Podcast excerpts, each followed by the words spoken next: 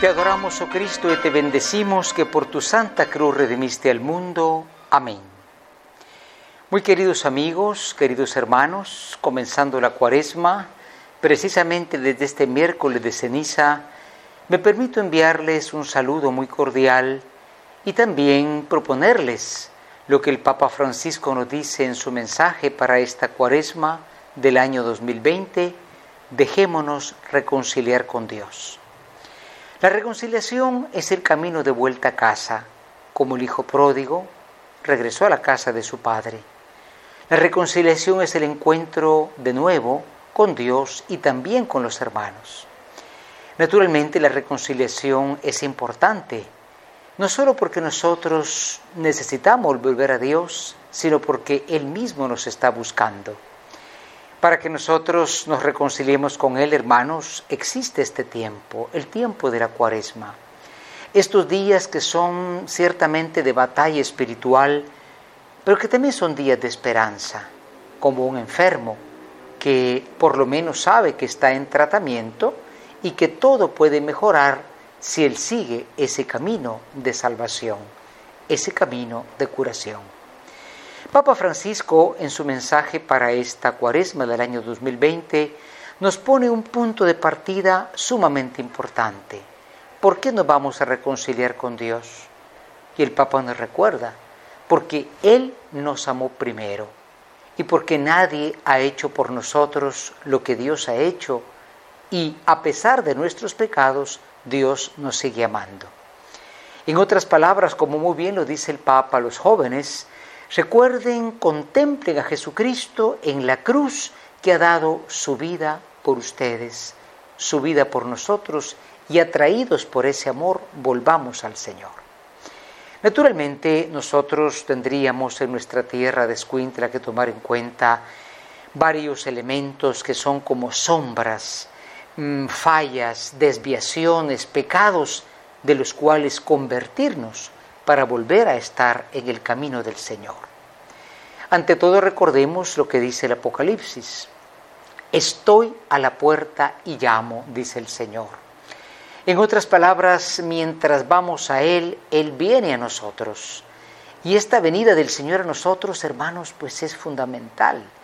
Pasar por ciertos elementos que son importantísimos en nuestra vida y sociedad como comunidad diocesana de Escuintla, como familias, como personas. Ante todo recordemos que nuestra tierra es una tierra que es famosa tristemente por la violencia, por la degradación moral. Estamos, como todas las costas, rodeados de mucho vicio, de mucha propuesta del vicio.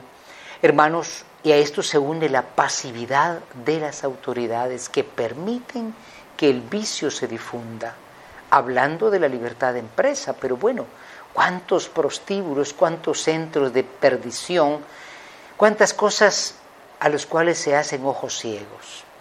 Hermanos, estamos también nosotros ante una situación de pasividad de las autoridades ante no solamente el crecimiento del crimen, sino la ejecución de la justicia.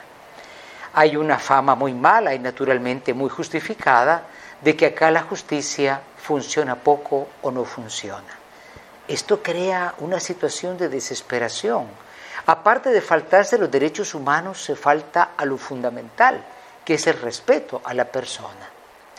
Naturalmente no podemos olvidar que vivimos en una crisis de ambiente, en un departamento que se puebla cada día más y que bueno que se desarrolle, pero siempre hay una cuota de responsabilidad ecológica de todos nosotros, tanto de los que organizan este desarrollo como de aquellos que lo vemos que sucede, ¿no? No podemos verlo pasivamente. Y no olvidemos, hermanos, pues la indiferencia. La indiferencia ante situaciones graves, aquí también ha crecido en cierta forma la desnutrición infantil, la falta de empleo, pues se hace evidente en estos tiempos, pero también está la indiferencia y la dureza de corazón en la familia. ¿Cuántas familias tienen esta violencia intrafamiliar, este abandono de los hijos, este atentado continuo contra la mujer? La cuaresma, sin embargo, es un tiempo de esperanza. Hay que ser realistas para proponernos un camino por el cual debamos caminar. Pero al realismo hay que añadir la esperanza. El Señor quiere una vida mejor para nosotros en esta cuaresma. Pidamos entonces al Señor que a través del sacramento de la confesión, eh, al cual los sacerdotes en este tiempo están dedicándole su mejor esfuerzo, a través de las devociones de cuaresma, no tengamos devociones superficiales. Tanta belleza en la cuaresma, tanta devoción, procesión, desvelaciones, vía crucis, todo esto tiene que ir llegando al cuestionamiento, ¿estamos en los caminos de Dios o no? Que el Señor nos conceda progresar en este tiempo, reconciliémonos con Él, lo necesitamos y Dios lo quiere. Y de parte nuestra está aquella que es nuestra Madre, la Virgen Inmaculada, patrona de esta tierra desde hace tantos siglos, al que nosotros en el rosario le decimos refugio de los pecadores, que ella nos guíe hasta Jesucristo el Señor. A ella le decimos, bajo tu amparo nos acogemos, Santa Madre de Dios. No despedes nuestras súplicas en la necesidad, antes bien libre de todos los males, oh Virgen gloriosa y bendita, así sea. El Señor nos lleve por la cuaresma a la Pascua de la vida nueva. Amén.